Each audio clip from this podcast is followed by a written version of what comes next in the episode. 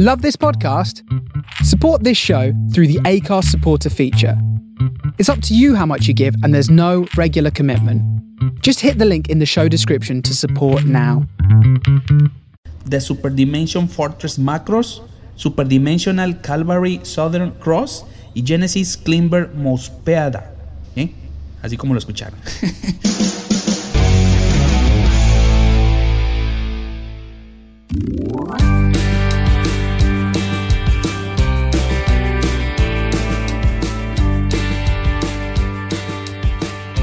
Hola, ¿cómo están? Sean todos bienvenidos a un nuevo episodio de la Chorcha Podcast MX. ¿Cómo están? Espero que estén muy bien. Yo estoy bastante bien, por si se lo preguntaban. Y bueno, pues en otro nuevo episodio, realmente estoy muy emocionado porque este nuevo episodio, bueno, pues ¿de qué se va a tratar? Vámonos directo al tema, porque va a estar un poquito largo. Espero que no quede tan largo, pero bueno. Eh, el día de hoy les voy a presentar algunos intros y o canciones de series y caricaturas que formaron parte de nuestra infancia. Eh, yo la verdad, pues, eh, si ustedes no las, no las conocen, bueno, pues aquí las van a conocer. a, a lo mejor va a haber gente, algunos chavorrucos. De hecho, yo le llamo el episodio chavorruco. Porque sí, hay muchas caricaturas, hay algunas caricaturas, hay algunas series que pues sí son algo viejitas, de los 80s y 90s. Em, obviamente, pues la gente arriba de 30 años, pues sí se va a identificar, sí va a conocer algunas de estas series. Algunas, por ejemplo, ya las... Em, pues antes de que del episodio, eh, pues por ahí pusimos algunos promos en nuestra página de, eh, en nuestra página de Instagram. Que si no nos siguen, bueno, vayan a la página de Instagram de la Chorcha Podcast MX, que así lo buscan en Instagram y ahí les va a salir la Chorcha Podcast MX. Entonces, por ahí pusimos unos promos de una, de una caricatura, de unas series. Y bueno, pues la verdad es que, híjole, eh, les voy a ser bien honesto al menos yo vi mucha, yo vi mucha tele, como muchos vimos, eh, yo vi mucha tele en, mi infancia y en parte de mi juventud. Entonces, pues hubo muchas series y caricaturas, pues que realmente, pues vi de chico, ¿no? Realmente, em, pues me la pasaba viendo ciertas series y ciertas películas y cierta, no, no, no. Entonces, pues como que en estos últimos meses eh, pues me puse a pensar, dije, bueno, pues vamos a platicar, vamos, voy a hablar de, de, de, no tanto de las series ni de las caricaturas, sino más bien de la música o de los intros, que eso es básicamente lo que más nos importa aquí en este podcast, hablar de música, hablar obviamente de cine, de series, cosas que tengan que ver con la cultura pop, como ya lo he mencionado en otras ocasiones, pero ahora específicamente sobre los intros y la música de estas series y caricaturas que para muchos pues marcaron nuestra infancia. Eh, obviamente si tú conoces alguna, pues qué padre, la verdad, este, y debo decir, ¿te gusta lo vintage? Eh, bueno, y también para la gente joven, para la, la gente que pues son abajo de los 30 y que no, de los 30 años y que no conocen o que desconocían alguna de estas series, pues las van a conocer ya después ustedes pueden investigar en YouTube, pueden ir a buscar, no sé, algunas series si les interesa. Algunas están en Netflix, algunas no, algunas hay que buscarlas ya más a fondo, pero bueno, eh, lo importante es que si les gusta, pues qué chingón. La verdad es que eh, sí, sí, la verdad es que nos vamos a divertir un buen en este, en este episodio de la Chocha Podcast MX. Ahora bien, quiero, eh, para antes, antes de comenzar, quiero recordarles que está nuestro email para que se pongan en contacto con nosotros, que es lachorchapodcast.gmail.com. Ahí nos pueden escribir un correíto si ustedes gustan. Y bueno, también está la plataforma de SpeakPipe, que es donde recibimos su mensaje de voz. O sea, si tú quieres eh, enviar, enviarnos un mensaje de voz aquí a la Chorcha Podcast MX. Si quieres hacerme llegar algún mensaje al buen search, bueno, puedes ir a la plataforma de SpeakPipe, que es www.speakpipe.com diagonal la Chorcha Podcast MX. De igual manera, eh, antes de que se me olvide, bueno, pues tenemos nuestra página para donaciones. Eh, pues realmente si quieres hacer o quieres apoyar a este proyecto de podcast eh, con una módica cantidad, bueno, pues está em, en la plataforma de Buy Me a Coffee. Busquen www.buymeacoffee, es como comprar, cómprame un café en inglés, buymeacoffee.com diagonal la Chorcha Podcast MX. Ahí también este, pueden llegar, puede ser con tarjeta de crédito, puede ser con PayPal, eh, no sé. De hecho, no, de hecho no, no sé. De hecho sí sé. Eh, es de las dos formas en las que pueden eh, apoyarnos con tarjeta de crédito o mediante PayPal que para que nos hagan ahí este su donación si así su corazón lo decide. Obviamente si no quieren, pues a nadie se lo obliga, pero pues ahí está también esta plataforma para que nos apoyen. Ahora sí vamos a comenzar con la primera serie. Que creo que habrá parte 1 y parte 2 de esta de este episodio porque híjole, la verdad sí son muchas series y muchas películas eh, y caricaturas. La verdad es que batallé bastante para escoger así como que las más conocidas o las más importantes al menos a mí, porque yo vi mucha, les digo, yo vi mucha televisión en mis años de, niño y de joven, entonces pues sí, sí fue un poco complicado.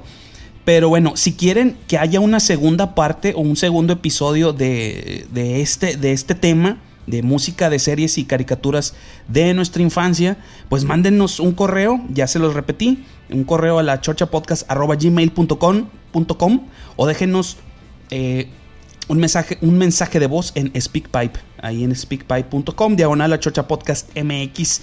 Y bueno, para hacer una segunda parte. Y si no, bueno, pues ya lo dejamos pendiente.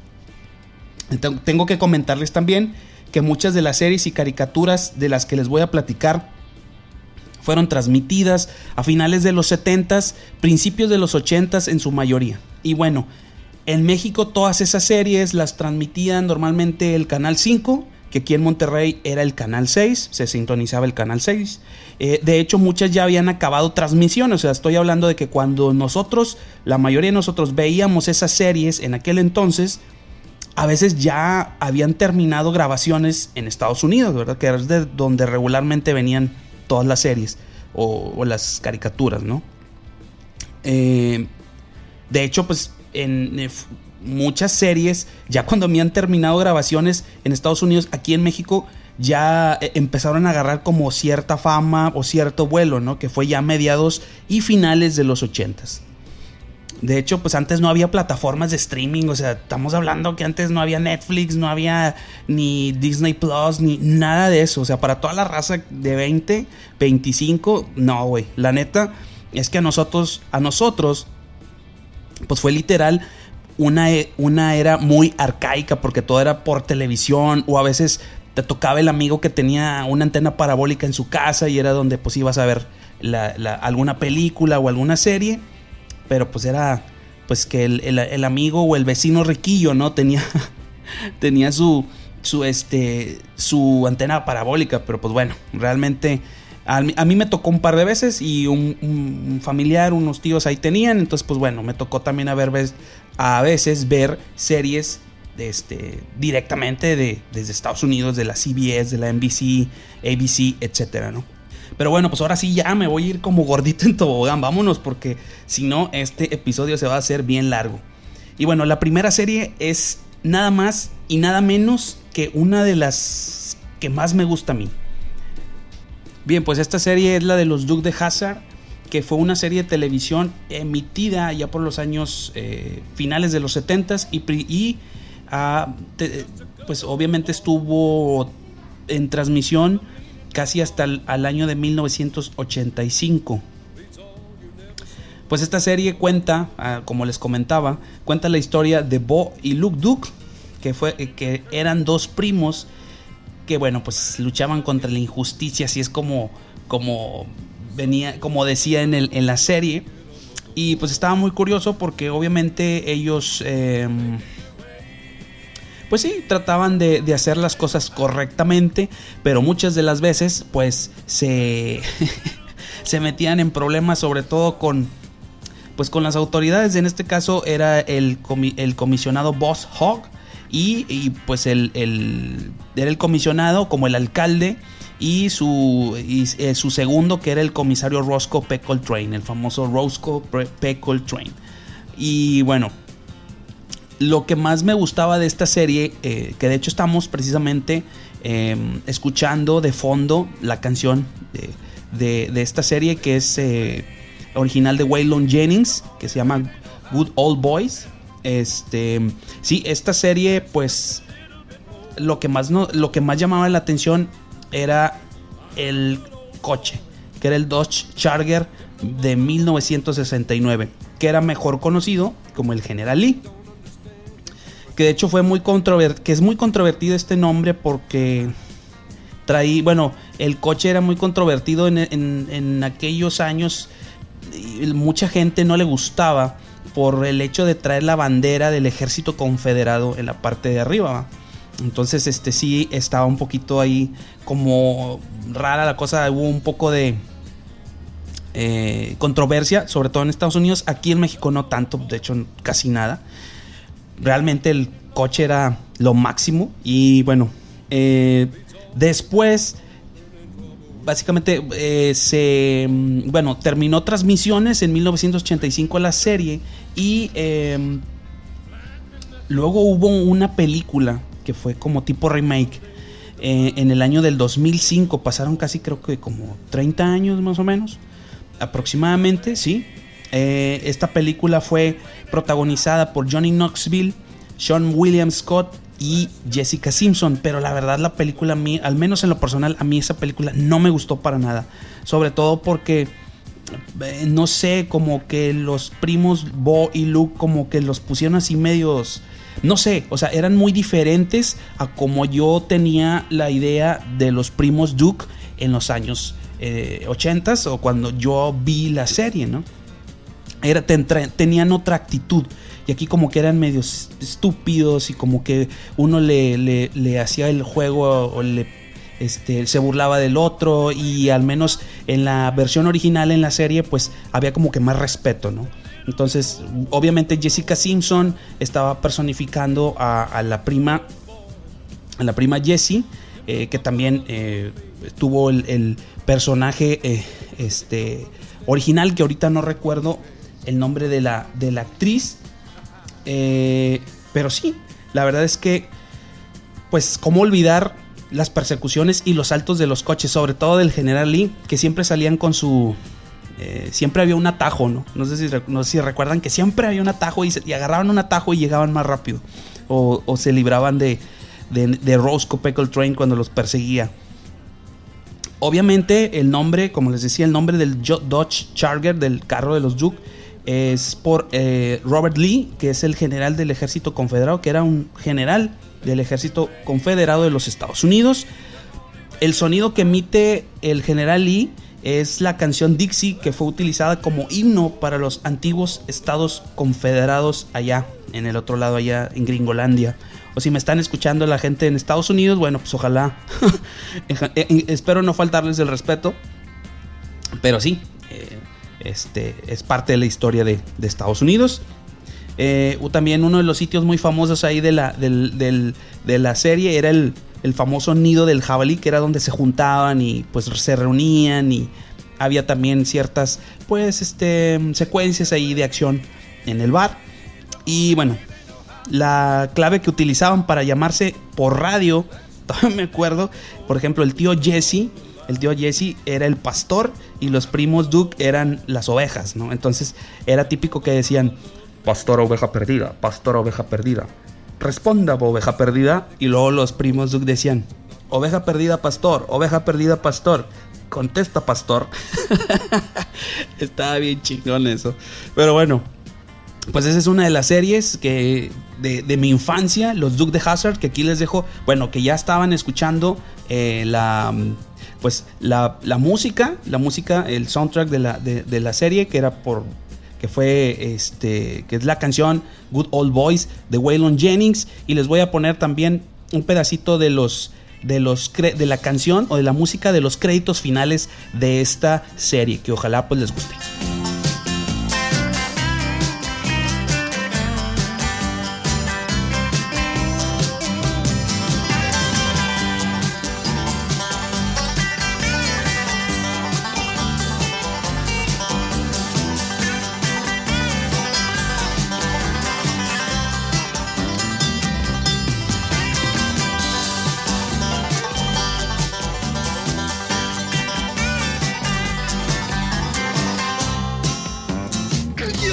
La siguiente serie, si no fue la primera, fue una de las primeras en comenzar a utilizar elementos tecnológicos o más clavados en la computación.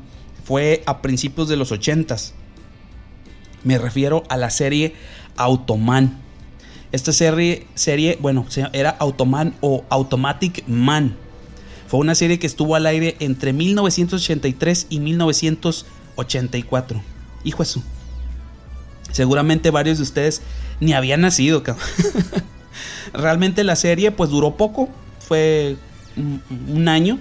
Y el personaje de Automan pues eh, no sé si lo recuerdan, portaba como un traje azul brillante, muy parecido a los trajes que se utilizaron en la película de Tron, que la película de Tron fue en el año de 1982.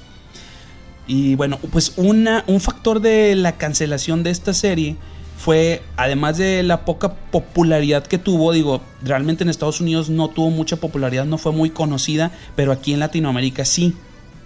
Bueno, al menos yo, yo la conocí y, y gente que con la que he platicado se acuerdan. Eh, pues eh, ya ah, en Estados Unidos tuvo muy pocos puntos de rating y bueno, además de que salían muy caros en aquel entonces los efectos especiales. Lo que caracterizaba esta serie fue la lo innovadora que fue y que el personaje, eh, que gracias a un cursor volador, que era como su sidekick, era un de hecho se llamaba cursor, eh, que lo ponían, de hecho lo ponían como parte del elenco, este cursor formaba cualquier cosa, desde coches tipo Lamborghini, de hecho Automan manejaba un Lamborghini, eh, que era el Lamborghini Countach LP400. Y bueno, también hacía helicópteros, trajes, etc. Estaba muy fantasiosa, pero al menos a mí sí me entretenía bastante. Eh, algo que mencionaba Otoman, que era algo que se me quedó muy grabado y todavía de repente, todavía lo recuerdo, este, que tiene que ver con la perfección. Él decía que en la escala del 1 al 10, le decía al otro personaje que era, era Automan y Walter es el personaje que creó Automan. Entonces le decía, Walter, en la escala del 1 al 10, piensa en mí como en 11. y, el, y Walter, o su creador, lo único que decía era, he creado un monstruo. Entonces de ese, de, desde entonces tengo esas frases bien grabadas, ¿no? Pero bueno, lo mejor es el diálogo en, en español latino, porque digo, en español eh, castellano pues nunca lo escuché. Y en inglés pues no se escucha igual, como que, el, como que el sentido o el tono es diferente. Y bastante divertido. Y una de las cosas que de, yo noté, ya es con el paso de los años, es que al principio la voz de Automan, que no recuerdo ahorita el nombre del, actor de doblaje que lo hizo, decía hologramo. O sea, realmente Automan er, era un holograma, pero él eh, eh, en la narración dice hologramo. Y bueno, hay una escena o donde la escena donde sale Automan, donde se le aparece al personaje que es Walter, el creador. El sonido que hacen con los teclados es realmente épico. Si tienen chance de checar en YouTube o en alguna plataforma los episodios o cachitos, porque hay muchos pedacitos de, episodios en YouTube, chequenlo, está... No, no, no, es, una joyita, son unas joyitas estas, eh, estas series, la verdad. Y bueno, otra de las cosas media chistosas era las vueltas que daba con el Lamborghini. En este caso que les digo que era el Lamborghini Countach LP400. Que hacía este, cuando el personaje de Walter subía al carro de Automan, que era este carro Lamborghini. Eh, al dar vuelta se iba, se iba contra el, contra el vidrio, ¿no? Estaba bien chistoso. Me da mucha risa porque cualquier personaje que no fuera Automan, Automan iba a todo dar manejando, daba las vueltas así bien bruscamente, pero así como en línea recta. Entonces eh, se ve donde dan la vuelta y se, se, plantan contra el vidrio. Y Automan bien fresco, a todo dar. y bueno, pues aquí les voy a poner eh, el intro eh, con diálogos en español latino de esta serie de Automan que la verdad pues si, a menos a mí me gustó mucho. Si no la vieron, pues chequen. Les digo que hay cachitos de episodios en. Confesar que eres muy inteligente. me veo increíble. Mm, pues sí, aunque lo digas tú mismo. ¿Me programaste para ser sincero? Pero dime, ¿por qué me llamaste Automan? Significa que eres el primer hombre verdaderamente automático del mundo. Puedes hacer cualquier cosa porque no eres real. Pero no soy. Soy tan real como tú. Solo diferente y gracias a ti, perfecto. Nadie es perfecto, Automan. Eso no es verdad, Walter. Me has programado para observar a otras personas y hacer todo lo que ellos hacen tan bien como ellos. Jimmy Connors jugando tenis, John Travolta bailando. Es más, en escala del 1 al 10, piensa en mí como 11. He creado un monstruo. No. Lo que Walter ha creado en realidad es una maravillosa fuerza del bien. Automan. Ese soy yo. Otra de las series que no me van a dejar mentir, que fue, que fue favorita eh, en la infancia de muchos, fue la, fue la serie de El Auto Increíble o Night Rider. No sé si se acuerdan. Eh, en México sí le pusieron el auto increíble. De hecho, en España le pusieron como el auto fantástico o el coche fantástico. Una cosa así. No sé, de repente se sacan sus pinches traducciones bien extrañas. De hecho, un, un, próximo episodio de la Chorcha Podcast MX se va a tratar precisamente de eso. De las traducciones de las películas al latino o al, o al español castellano que a veces uno no entiende. Pero bueno.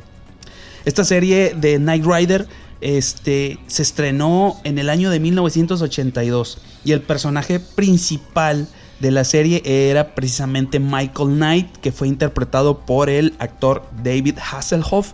Si no ubican a David Hasselhoff, acuérdense de la, de la serie Guardianes de la Bahía. Y bueno, también salió en una película ahí con, con, este, con Adam Sandler y pues ahí eh, tuvo algunos salió en un video ahí viral que se, veía que andaba todo pedo y comiéndose una hamburguesa en el suelo. Bueno, ese señor es Michael Knight en esa serie de Knight Rider o El Auto Increíble. Que bueno, pues el nombre, de hecho, el nombre original del personaje no era Michael Knight, era Michael Long. Y bueno, pues era un personaje que combatía la, injusticia, bla, bla, bla, conduciendo un, automóvil que era un prototipo de alta tecnología. De hecho, el coche o el automóvil se llamaba KIT, o sea, K-I-T-T, que en inglés quiere decir Night Industries 2000, o sea, era como el modelo del, eh, el modelo era de eh, Caballero, de Industrias Caballero 2000, por así decirlo, esa es la, traducción literal. Y bueno, pues este coche incorporaba una computadora central que realmente pues era una inteligencia artificial. Ahí ya también se veían como que rasgos de, inteligencia artificial en las series, ¿verdad? Y bueno, pues era una inteligencia artificial autoconsciente, altamente inteligente y con capacidad de hablar e interactuar como si fuese una persona normal. Realmente cuando yo vi esa serie yo me, me voló la cabeza, me voló los sesos realmente. El modelo del automóvil que se utilizó en la serie para encarnar a Kit es un Pontiac, o era un Pontiac Firebird Trans Am V8. Y bueno, pues este carro se hizo famosísimo, ¿no? Y realmente es un carrazo. Digo, no sé mucho de autos, pero sí sé que ese carro estaba bien padre. y bueno, esa serie pues fue realmente un hit para los adolescentes y preadolescentes de la época. Y obviamente lanzó al estrellato a, David Hasselhoff, que luego ya después hizo otras series, como les comentaba, etc. Eh, uno de los, de los detalles, así curiosidades, es que el sonido de, del, LED de, que tenía el coche tenía un LED así que iba para de izquierda a derecha, como un vaivén, y hacía un, sonido característico que no les puedo imitar, pero estaba, estaba chido. Era un LED rojo. La voz de Kit en la voz en inglés eh, eh, se la puso el actor William Daniels, que después salió en una serie ya más adelante en los noventas. Eh, que se llama Aprendiendo. Ah, bueno, aquí en, México le pusieron Aprendiendo a Vivir. Que de hecho, por ahí salía el hermano de, otro personaje que. Un, un, actor que salió en una de las series que les voy a platicar más adelante. Y y otra chica también que, este, que pues muy famosa y muy guapilla, eh, que luego al rato les platico. Pero salió en esa serie que se llama Aprendiendo a Vivir, ¿ok? Ahí, se las voy a dejar nada más. Y bueno, la voz en español latino o la voz para México de El Auto Increíble la hizo el señor en paz descanse Germán Robles. Entonces, bueno, pues por aquí les voy a poner la música original. A lo mejor ya la están escuchando de fondo. Eh, o bueno, más bien ya la están escuchando de fondo la canción o la música de la serie El Auto Increíble o Night Rider.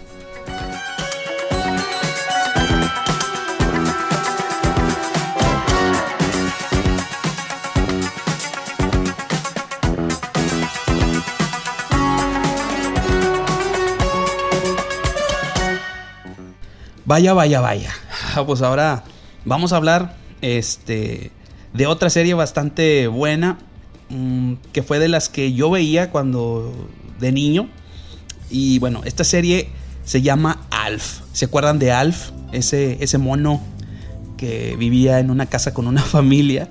Bueno, acuérdense, eh, esta serie comenzó a, a mediados de los 80, por ahí de 1986, y duró cuatro temporadas, terminando en el año de 1990.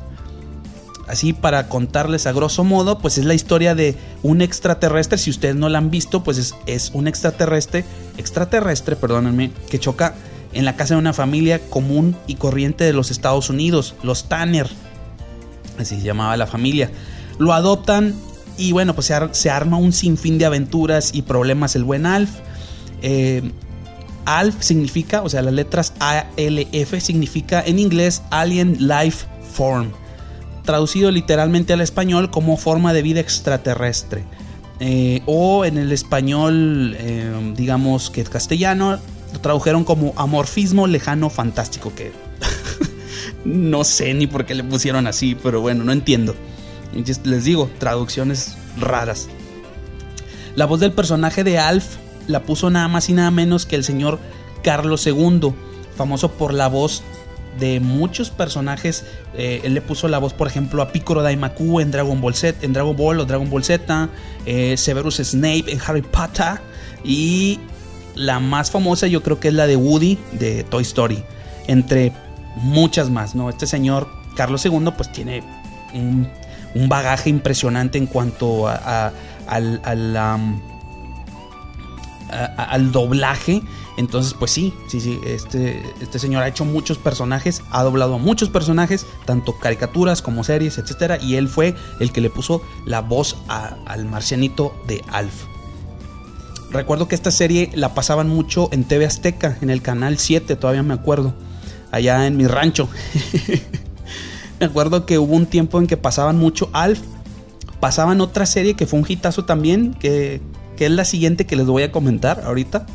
Y eran, como, eran ya como las 6 o 7 de la noche y me aventaba el básquetbol después de eso. Específicamente me ponía a ver los partidos de, de mis toros de Chicago del Alma, comandados en aquel entonces por el más grande del básquetbol que era Michael Jordan. ¿A quién, a quién, a quién no le tocó esa etapa? A, uno, ¿A quién de ustedes no les tocó esa etapa de ver Alf, de ver otras dos, tres series y luego aventarse en el canal 7? Los partidos de los Toros de Chicago. bueno, eran había partidos de la NBA en general, pero cuando eran los Toros de Chicago, yo los veía. Y bueno, aquí les pongo la pieza musical que era el intro de la serie de Alf, primero de la temporada 1 y 2, después la pieza de las temporadas 3 y 4.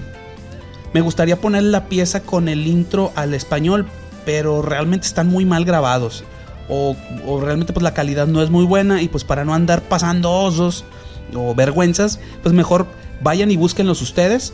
Yo los encontré en YouTube, por ahí les paso el dato. Eh, de todos estos intros, de estos intros que les voy a poner y de la música de la serie de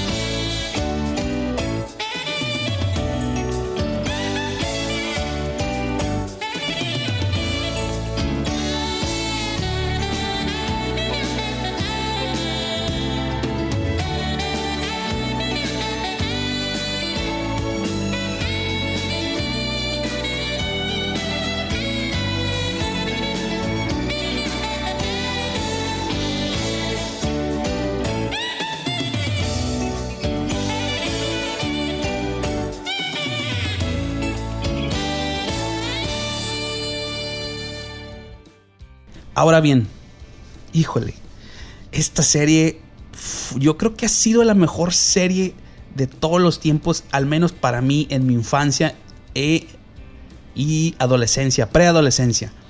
Me estoy refiriendo a la serie de los años maravillosos o The Wonder Years. The Wonder Years, disculpen mi inglés. pues bueno, esta es una serie estadounidense, obviamente, como todas las anteriores. Eh, estuvo seis temporadas. Eh, de hecho, fue grabada por la cadena ABC. Fue de 1988 a 1993. Y bueno, pues esta serie fue muy galardonada, ganó un premio Emmy. Después el protagonista, Fred Savage, que es el protagonista, el que hace el papel de Kevin Arnold, pues se convirtió en el actor más joven nominado como mejor actor principal en una serie de comedia. De hecho, de hecho esta serie la, la catalogaban como serie de comedia, a pesar que tenía algo de drama también, pues eran cuestiones de adolescentes, ustedes saben, ¿no? Y bueno, pues le dieron un Emmy, bueno, algunos otros premios, etcétera. La, la serie, pues así a grosso modo, presentaba pues los problemas tanto sociales y acontecimientos históricos de 1968 a 1973, que fue más o menos la etapa en la que duró esta serie. Vistos a través del personaje principal, que es el que, es el que les comento, el famoso Kevin Arnold, quien también pues afrontaba conflictos sociales de la adolescencia, principalmente con su mejor amigo Paul y Winnie Cooper, que eran vecinos de él y Winnie pues era pues la, el amor de su vida, ¿no? Quien no recuerda tantas historias con Winnie. Y también, bueno, pues pasaba algunos otros problemas familiares y, temas varios, ¿no?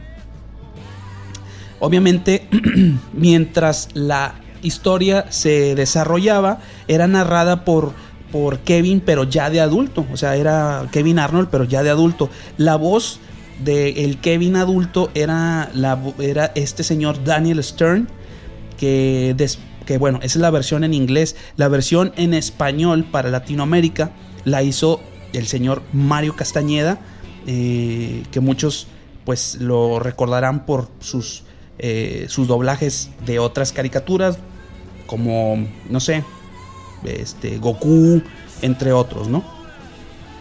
Eh, para los que no sepan quién es Daniel Stern, pues que es la voz de Kevin adulto, salió en la película de Mi pobre angelito, no sé si recuerden, o Home Alone, vamos a ponerle como Home Alone, porque Mi pobre angelito se escucha, les digo, traducciones. Bueno, en Home Alone, Daniel Stern es el, el de los ladrones, es el más alto, porque el, chaparrito es Joe, Joe Pesci, es el actor Joe Pesci. Bueno, Daniel Stern es el, el señor, el, el, ladrón, el alto. Bueno, él es Daniel, Stern y es la voz de Kevin adulto, pero en la eh, en inglés, ¿no? Versión original. Y como les decía, pues Mario Castañeda, quien no lo conoce, ¿no?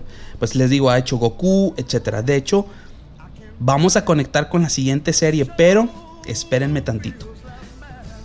Se corrió el rumor, o más bien fue una leyenda urbana, que el actor que la hacía de Paul era el mismísimo Marilyn Manson. No sé si recuerdan eso, que decían que, oye, es que el que la hizo de Paul era este güey. Marilyn Manson.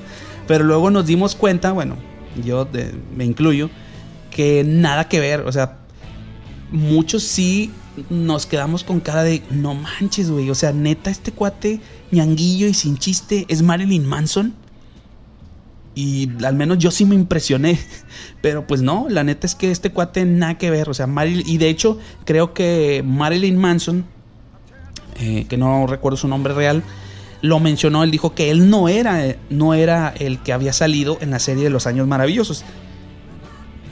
Que este, no, que nada que ver. Y bueno, déjenme les digo que el tema musical de la serie es un cover. Eh, Joe Cocker versionó el tema de los Beatles que es With a Little Help from My Friends. Y la canción fue incluida junto con otras más en la banda sonora del programa. Entonces, pues aquí les voy, eh, de hecho, pues ya escucharon un poco de la canción, pero te las voy a dejar un ratito para que la escuchen la canción que versionó Joe Cocker de la original de los Beatles, que es With a Little Help from My Friends.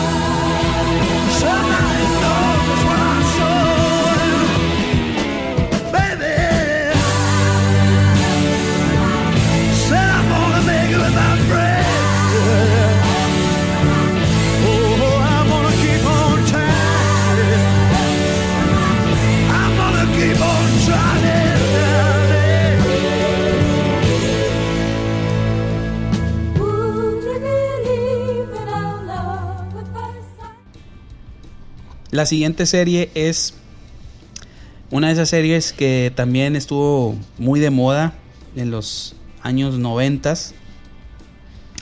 Eh, de hecho, yo la, yo la vi ya como a mediados de los 90, pero duró alrededor de 7 años, de entre 1985 y 1992. Me, me refiero a la, serie, a la serie de MacGyver o MacGyver. No sé cómo.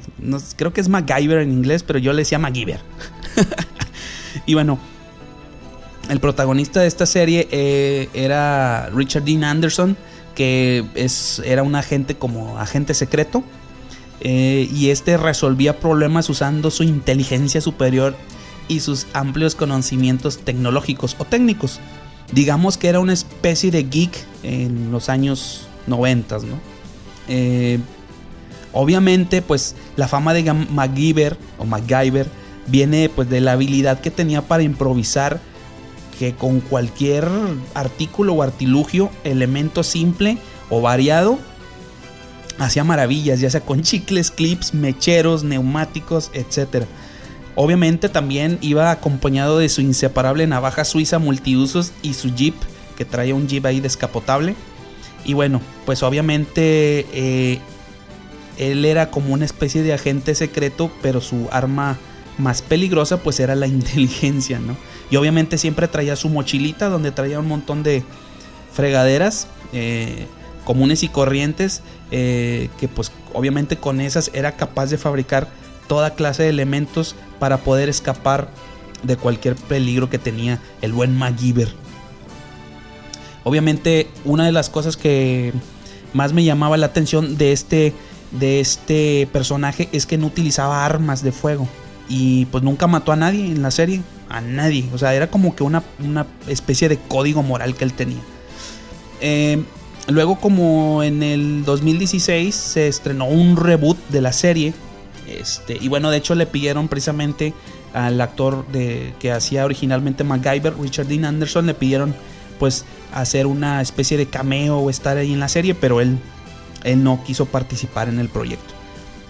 De hecho, esta serie fue televisada por aquí en México por el Canal 5. Y bueno, conectamos precisamente la serie anterior de los años maravillosos porque Mario Castañeda fue el que hizo la voz de Kevin adulto en español y hizo también la voz de MacGyver. Entonces, el personaje, eh, pues este personaje fue un, una clase, bueno, sí, era como un inventor, ¿no? Entonces, pues fue el precursor de que todo niño y adolescente pidiera o se comprara una navaja suiza para hacer trucos o inventos, según esto, salidos del mismísimo. Yo me acuerdo que un amigo de la infancia, se los platico, se compró una navaja suiza y andaba de novedoso haciendo sus inventos, ¿no? de hecho, de hecho en esa época a mí me tocó ir a los Boy Scout, sí. Yo fui Boy Scout eh, y bueno, pues realmente eh, me tocó estar en los Boy Scouts y también yo tenía mi navaja suiza, ¿no? Mi multiusos. Pero bueno, pues realmente esta, esta serie es una, una joyita. Yo no sé si todavía la estén eh, la estén pasando en alguna plataforma de streaming, no tengo idea, no la he buscado. Pero si la llegan en, si se la llegan a encontrar, pues la verdad es que es una serie del recuerdo bastante interesante y bastante chida, ¿no? Así que, bueno, pues ya para terminar este pedazo de MacGyver, aquí les traigo el intro de la serie de MacGyver. Y bueno, realmente cuando yo la escucho, me emociona bastante. Entonces vamos a escucharla.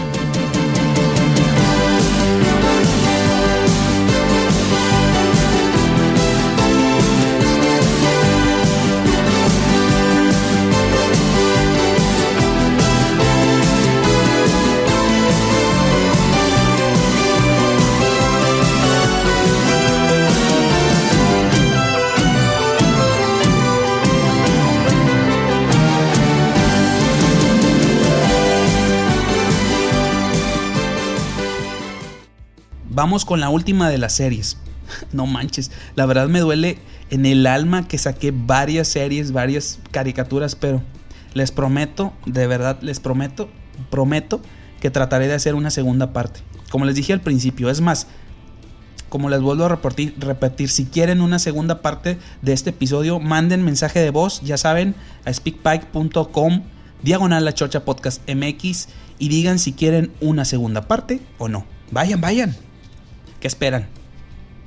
Vámonos con la serie que se llama Ciencia Loca o Weird Science. Esta historia original fue mm, realmente, bueno, de hecho, originalmente fue sacada de un comic book de los años 50.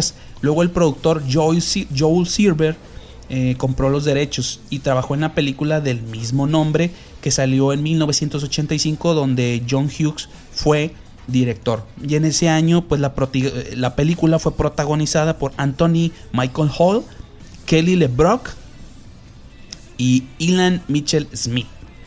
Joel Silver, de hecho, pues si no lo conocen, es un productor muy exitoso que ha hecho hitazos eh, enormes de películas como Duro de Matar, Arma Mortal o Lethal Weapon, Matrix, entre muchas otras. Dicho sea de paso, Kelly LeBrock, la chica que sale como, eh, como Lisa en la película de los 80s, pues creo que fue el sueño mojado de muchos preadolescentes y adolescentes y raza un poco más grande de esa época, ¿no? Si ustedes no ubican a Kelly LeBrock, ella estuvo en, la, en otra película muy famosa llamada La chica de rojo. De, esa película fue del año 1984. Y una de las escenas más icónicas de esa cinta fue la escena en la alcantarilla, que fue un tributo a Marilyn Monroe. Más o menos ya se están imaginando. pueden buscarlo, creo que el video, el, clip está en YouTube. Y bueno, creo que de allí se agarraron para para contratar a la, a la actriz, o de hecho era modelo y actriz, para, para protagonizar la película. Estoy hablando de Kelly LeBrock. De fondo estamos escuchando precisamente la canción compuesta por la banda Oingo Bongo. Esta banda fue creada por el compositor Danny Elfman, que si ustedes no lo conocen, pues ha hecho muchas bandas sonoras para películas como Batman, etc. Sin fin, ahorita no me acuerdo, pero eh, Danny Elfman es muy conocido. Obviamente la canción fue creada para la película precisamente en 1985. Luego después, muchos años después, casi nueve años después, en 1994, sacan la serie igual llamada Weird Science o Ciencia Loca, con los mismos personajes pero con actores diferentes. O sea, no actuaron los mismos personajes de la película, obvio, este, porque además ya eran más grandes. Eh, en la serie muchos conocimos a la nueva Lisa, que en este caso fue interpretada por Vanessa Angel, que igual fue sueño mojado de muchos en aquellos mid-90s. La serie fue transmitida en México por Azteca 7 años después y duró 5 temporadas. Realmente yo solo vi las primeras dos temporadas, creo que después ya no pasaron los episodios o no sé qué pasó y simplemente pues ya le perdí el hilo. La misma canción de Oingo Bongo se usó para esta serie de los 90 y están escuchando la canción de Oingo Bongo, Weird Science.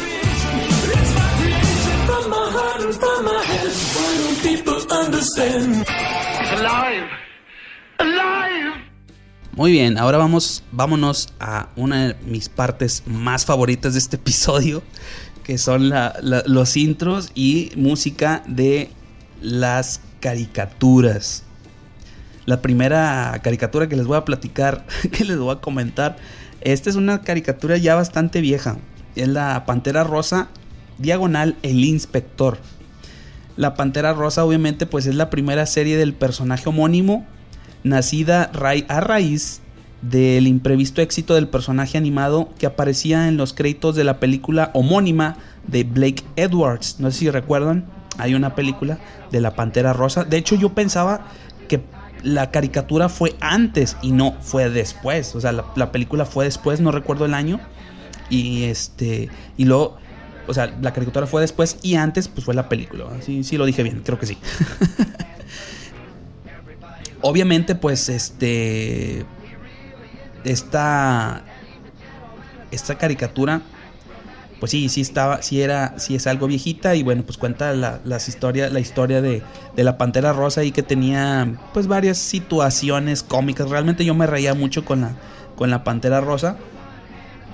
Y otra de las caricaturas que salían precisamente ahí en la, en la serie de la Pantera Rosa era El Inspector, que es este que la voz en español del inspector la hizo el señor ya fallecido Carlos Riquelme. El señor Carlos Riquelme pues fue un actor de, mexicano que salió en películas en el cine mexicano de los años 40, 50, 60 y el señor le puso la voz al, inspector, eh, que, que, era un inspector eh, de la policía francesa, francesa.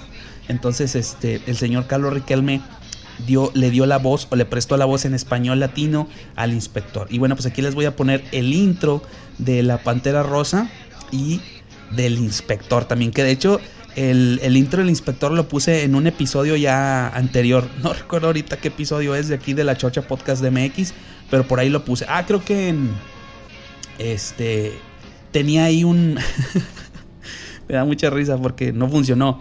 Este, una, una sección que se iba a llamar Los saludos y puse esa, ese intro del inspector, pero bueno, pues ahí está.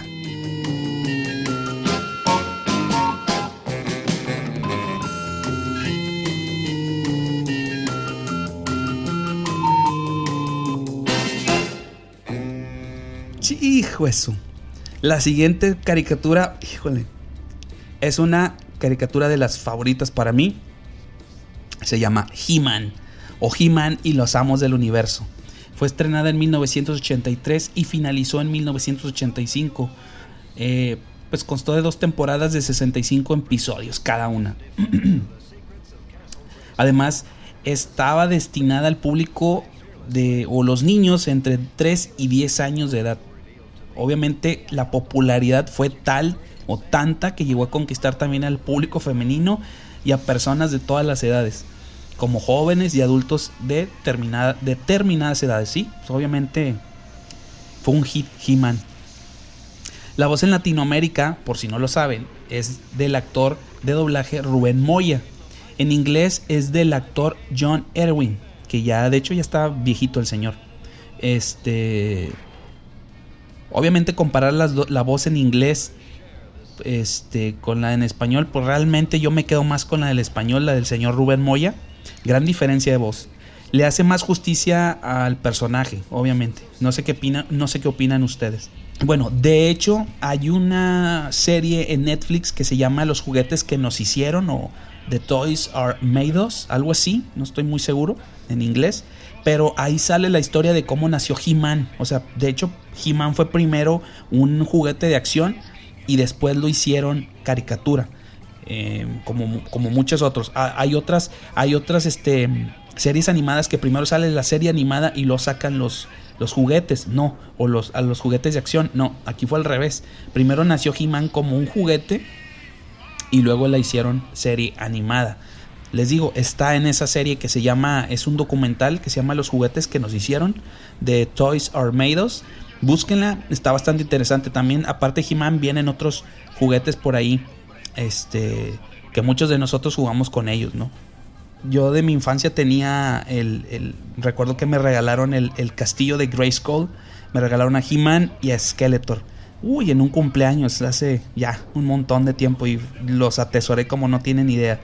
Pero bueno, son uno de, son de los recuerdos que tengo cuando pues, era niño y cuando veía precisamente eh, He-Man.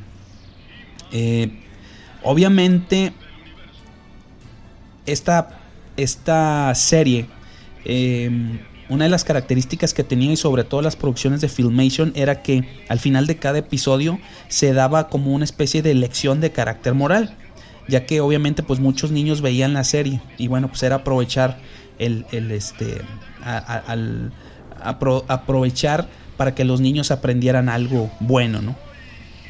Obviamente pues este. De hecho, Filmation, como les digo, eh, hizo. Lo hizo en algunas de sus producciones, que también más adelante les voy a comentar otras. De hecho, el pasado viernes, Netflix estrenó la serie animada que, pues obviamente, Kevin Smith fue, fungió como director y guionista. Lo más interesante es que Mark Hamill hace la voz del villano Skeletor. De hecho, ya Mark Hamill ya nos tiene acostumbrados porque ha hecho las voces de Chucky y ha hecho la voz de el Joker en la serie animada también. Así que bueno, la serie fue creada para, para que las nuevas, conoció, las nuevas generaciones conocieran el personaje de He-Man. Al menos yo sí la voy a ver. ¿Y ustedes? Eh, y bueno, pues aquí les voy a dejar este la, canción de He-Man, como el soundtrack. Y bueno, pues este, les voy a poner la diferencia entre, aquí les voy a poner la diferencia entre, hay dos, hay dos este, partes donde se convierte Adam, donde en una dice yo soy He-Man y en otra dice ya tengo el poder. Aquí les voy a poner primero la de que dice yo soy He-Man. Por el poder de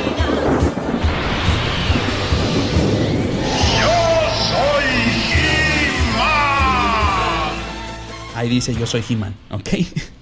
y ahora les voy a poner la que dice ya tengo el poder, que creo que en mi personal punto de vista se escucha como que más poderoso, ¿no? como que más galletoso. Ahí va. Que perdí mi espada mágica y entonces dije, por el poder de Grayskull.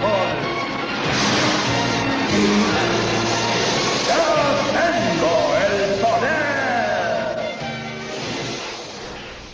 Y bueno, pues ojalá este digo, para todos los que se acuerdan de la serie, ojalá puedan ver la serie en Netflix. Digo, no es porque Netflix me esté patrocinando, pero este sí, va a estar muy interesante ver la nueva serie animada, que de hecho ya vi algunos cortos del, del, del, este, del tráiler y la verdad sí está, eh, se ve muy bien la animación. Entonces, pues bueno, ahí está, ahí quedó He-Man y los amos del universo.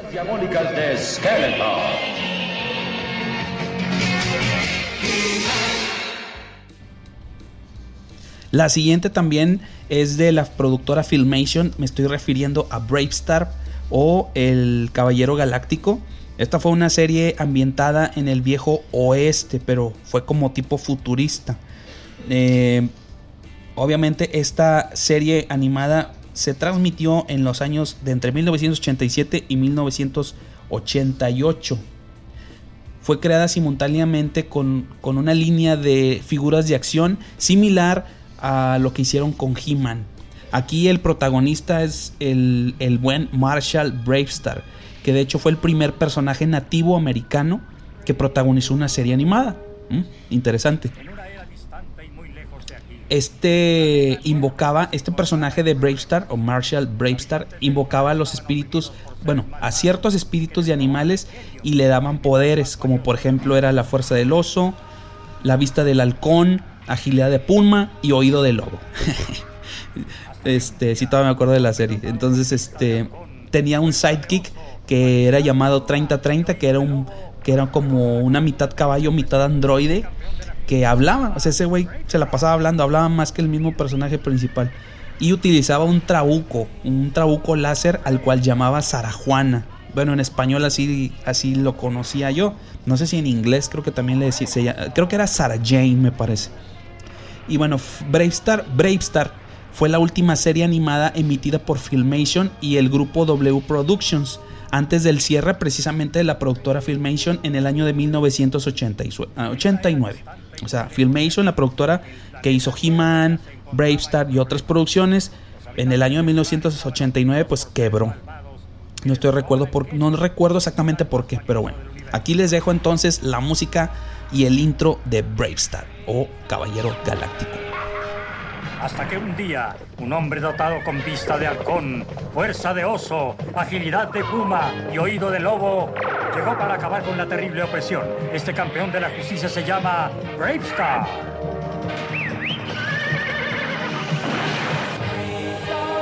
Bravestar. Bravestar.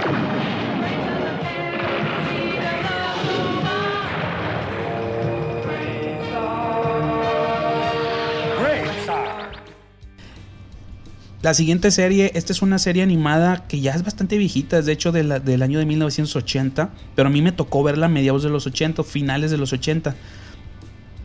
Me refiero a Sport Billy. No sé si se acuerdan ustedes de esa, de esa caricatura. Sport Billy era la historia de un chavito, de un joven, precisamente que se llamaba Sport Billy, que era originario de un planeta llamado Olympus o algo así, que era habitado por, por seres muy atléticos y muy parecidos a los dioses griegos.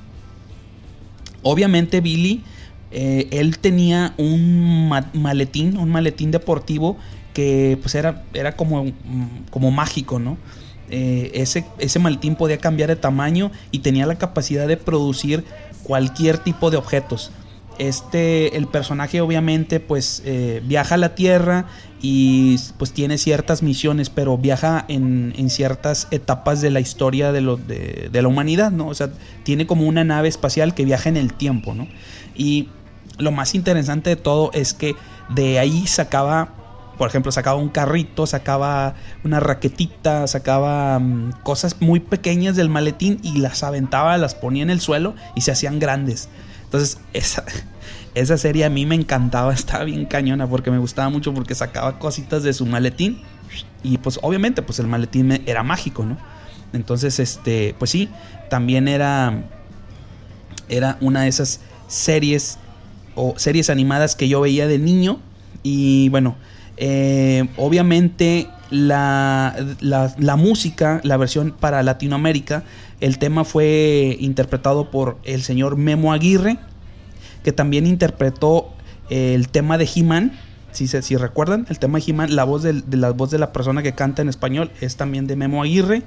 Y bueno, eh, me tocó que esta caricatura, pues les digo, fue a finales de los 80 cuando la transmitieron, cuando a mí me tocó verla creo en el canal de Televisa Monterrey, en el canal 2 en aquel entonces. Este, no, no estoy, porque no recuerdo si fue en el 5 o en el 7, no estoy muy seguro, pero sí yo, yo la llegué a ver ahí en el canal 2 de aquí de, de, Monterrey. Y bueno, pues aquí les voy a poner un pedacito, o a lo mejor ya están escuchando la canción o la música de Sport Billy.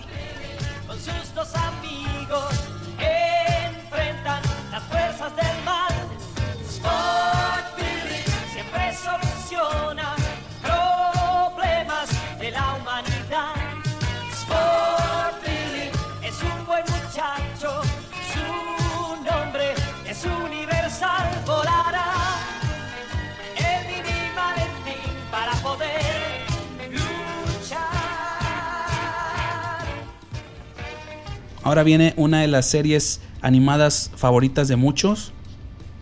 Favorita de muchos.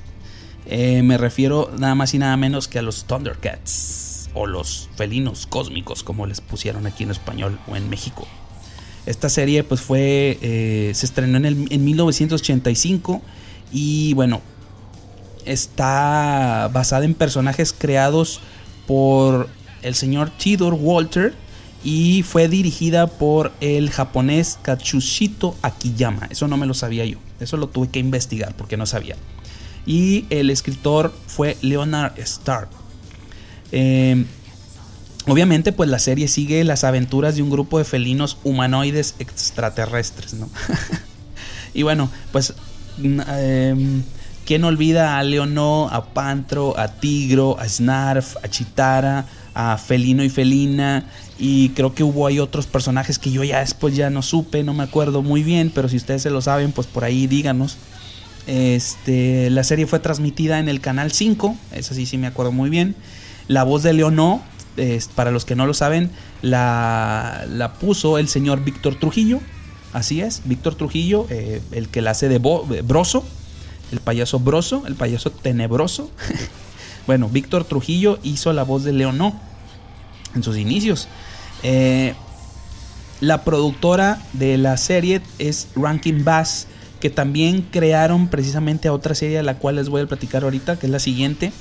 Y bueno, pues quién no, quién no se le puede olvidar la espada del augurio.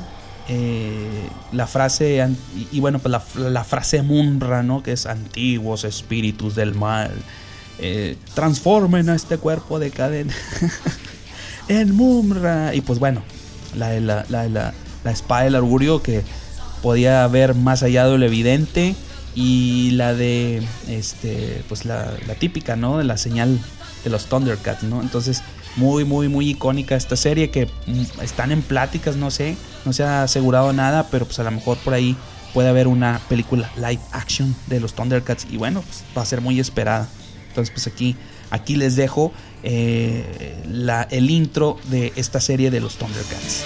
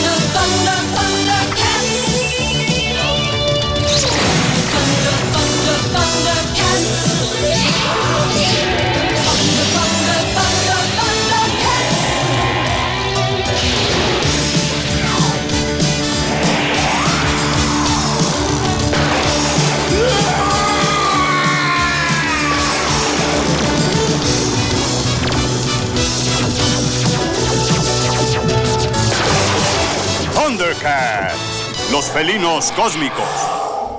Ahora, la siguiente serie, precisamente hablando de, de los Thundercats y de la productora Rankin Bass, eh, me refiero a los halcones galácticos o Silverhawks, que es también de la misma productora, como les decía. Y bueno, esta serie fue eh, también creada en 1986. Y bueno, pues eh, obviamente la, la, productora siguiendo el éxito de los Thundercats creó esta serie acerca de un, equipo de héroes del siglo 29 que fueron hechos con cuerpos y alas de metal para combatir el crimen organizado en la galaxia de Limbo. Obviamente estaban los personajes como el Capitán Telescopio, estaba el, el, malo que era Monstron, un extraterrestre que puede transformarse en, con, en, una armadura metálica con la ayuda de la estrella lunar de Limbo. ¿Quién no se acuerda de esa estrella lunar, lunar de Limbo? Bueno, para la transformación. Eh, de, eh, de, hecho decía, mm, estrella lunar de limbo, dame la fuerza, el poder, la facultad de ser invencible. Además, bueno, tiene este, hay algunos personajes ahí, está como el esclavo, que era el el chalán ahí de Monstrón. Y bueno, pues había otros, otros tantos este, personajes ahí malos, ¿no? Y bueno, obviamente de los halcones galácticos, pues estaba el líder que es Rayo de Plata, estaba el halcón Vigía, que era el halcón que andaba con Rayo de Plata, los gemelos Acerino y Acerina, eh, estaba también el vaquero, que era el que manejaba la nave, que también tocaba la guitarra el güey, y eh, estaba el niño de cobre. Y bueno, obviamente pues estaba, como les decía, el capitán telescopio, que era el que dirigía pues a todos estos héroes, ¿no? Lo que más me gustaba es que hacían algo parecido como en He-Man y en Bravestar, Bravestar, que era donde te daban como consejos les daban consejos morales a los niños, como les comentaba hace unos momentos. Aquí en los halcones galácticos lo que hacían es, era que al final el niño de cobre siempre tomaba clases de astronomía y astronáutica. Y bueno, pues debo decirles que muchas cosas pues las aprendí de allí, como, como yo creo que muchos de ustedes, es muchas cosas las aprendí ahí de, de, lo que les, le enseñaban al niño de cobre. Obviamente el diseño, el intro y demás, demás de estas caricaturas, tanto Thundercats como Halcones Galácticos, pues la verdad son es muy parecido como que la tipografía, el diseño de los personajes, los colores, son muy parecidos. Obvio, son de la misma productora. De hecho, hay otra serie animada que se llama Tiger Sharks, que pero esa no la estoy incluyendo aquí porque pues, no fue tan famosa. Eh, y sí, de hecho no tuvo tanto éxito como, como los Thundercats o como los halcones galácticos. O bueno, al menos aquí en México, pues muchos no, no los conocen. Entonces, bueno, pues les voy a poner aquí, o a lo mejor ya lo están escuchando, gracias a la producción, eh, el intro de los halcones galácticos.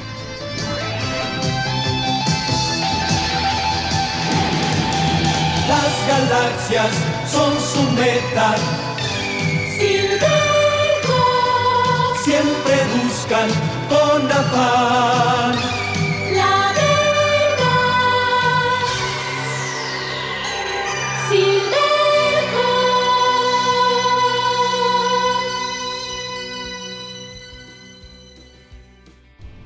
Otra de las series también. Híjole, este, este episodio está siendo bien largo, chingada madre. Bueno, pero esta es una serie de los, de los 80s que muchos se, se, van, a, se van a acordar. Majinga. Majinga Zeto. Massinger Z, exactamente. Pues es una serie animada eh, de manga y anime. Este, que es japonesa, de hecho. Eh, y fue el. Massinger Z fue el primer robot gigante tripulado por un protagonista. Marcando así las bases del género mecha así se le llama, ¿no? Tras el éxito de esta franquicia, tomaría fuerza el género conocido como mecha, ya después sacaron algunas otras series, ¿no?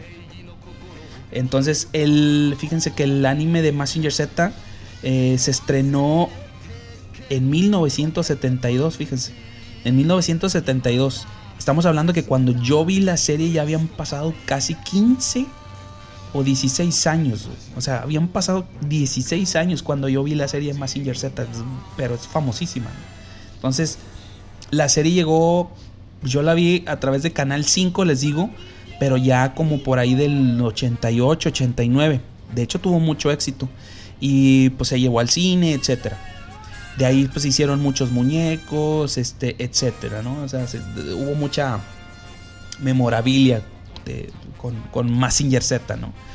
Y bueno, algunas de las curiosidades, pues bueno, era que el que manejaba la navecita donde se incorporaba a Massinger Z, pues era Koji Kabuto, ¿no?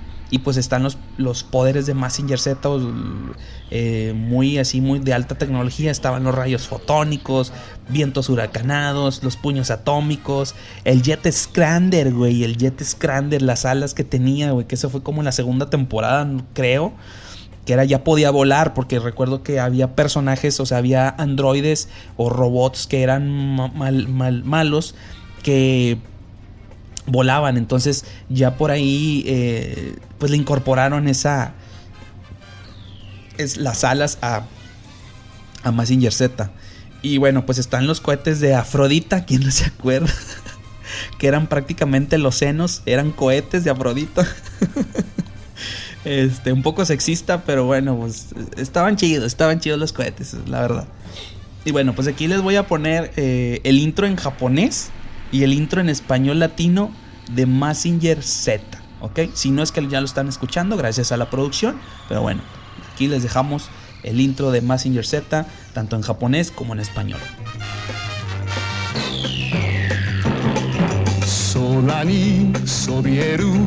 黒金の城ス スーパーロボットマジンガー Z 無敵の力は僕らのために正義の心パイルダウン飛ばせ鉄拳ロケットパンチ。今だ出すんだ。プレストファイヤー。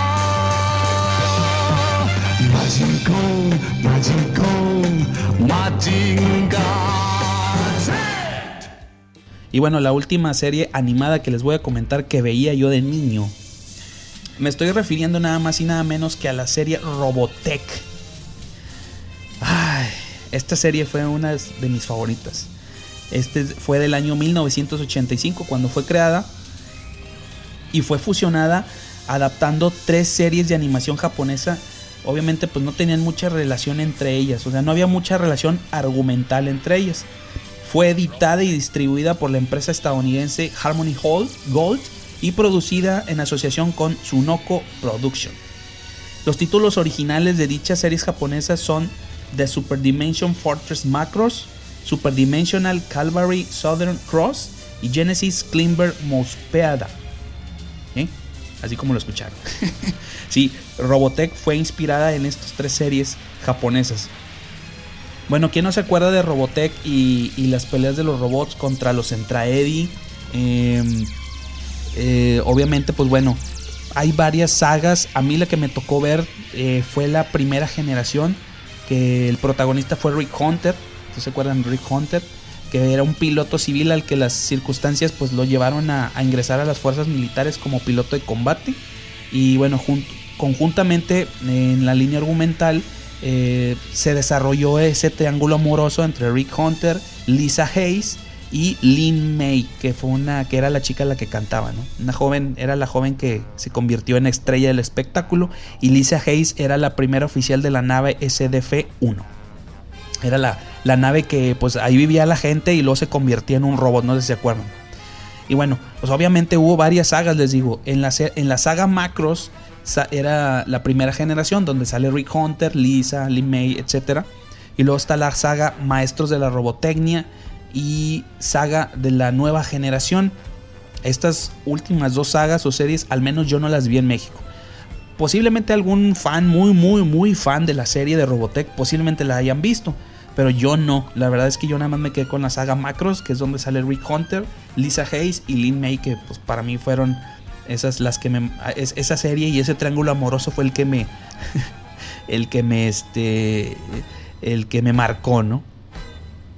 La voz en español de déjenme decirles que una de las de las curiosidades que la voz en español de Rick Hunter fue del señor eh, Jesús Barrero, que de hecho también el señor Jesús Barrero hizo la voz de este de Saint Seiya. Ahí por si, si no se acuerdan, bueno, pues el señor Jesús Barrero hizo a Rick Hunter y puso la voz de Saint Seiya también, que de hecho, pues muy posiblemente si hay una un, un este un episodio un, un episodio 2, no un episodio, sino una parte 2 de este episodio, pues tal vez vaya a hablar de otras muchas series, tanto caricaturas como series normales que pues no pude tener aquí en, en, este episodio. Porque si ya de por sí ya se hizo muy largo este episodio, pues ahora imagínense, ¿no? Si hubiera sido como una hora o dos horas hablando de esto, pero.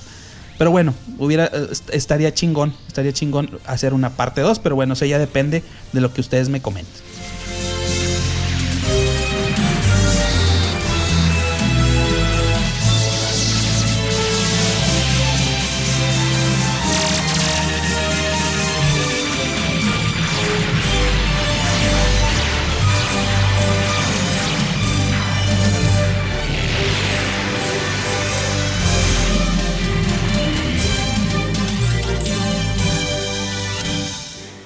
Y bueno, pues ¿qué les pareció eh, este episodio? Yo la verdad eh, sí me divertí mucho, sobre todo también recabando cierta información que no tenía, eh, acordándome, porque también pues me tuve que meter, o sea, tuve, tuve que hacer cierta investigación. No crean que todo, algunas cosas son de memoria y otras sí las tuve que checar, porque realmente de muchas series que vi, de muchas series caricaturas que vi, no me acordaba mucho. ciertos aspectos, de hecho, pues es que todo esto se va perdiendo con, con el tiempo, con, conforme uno va creciendo, pero pues te quedas con los, con los momentos más fregones, ¿no? Entonces, pues ojalá que este episodio les haya gustado, ojalá haya sido de su agrado. Eh, ya les dije, si quieren una, una parte 2, mándenme un mensaje de voz mediante la, la, la plataforma SpeakPipe, que les decía es www.speakpipe.com, diagonal, la Chocha Podcast MX pueden mandarme un correo electrónico, mandarnos un correo electrónico a la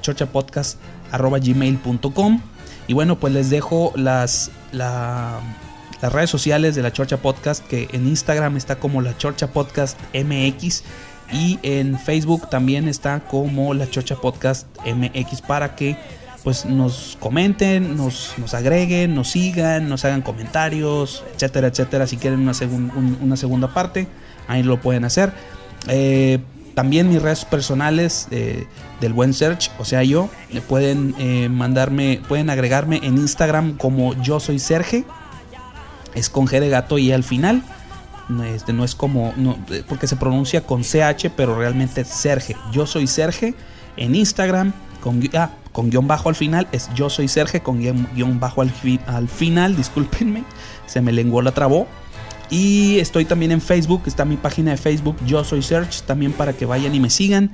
Y pues estoy poniendo material de, lo de la Chocha Podcast también y, eh, compartiendo cosas, etcétera, etcétera. También tengo el Twitter, también tengo el Twitter eh, que es Yo Soy Search, así también, Yo Soy Serge, búsquenme en Twitter también.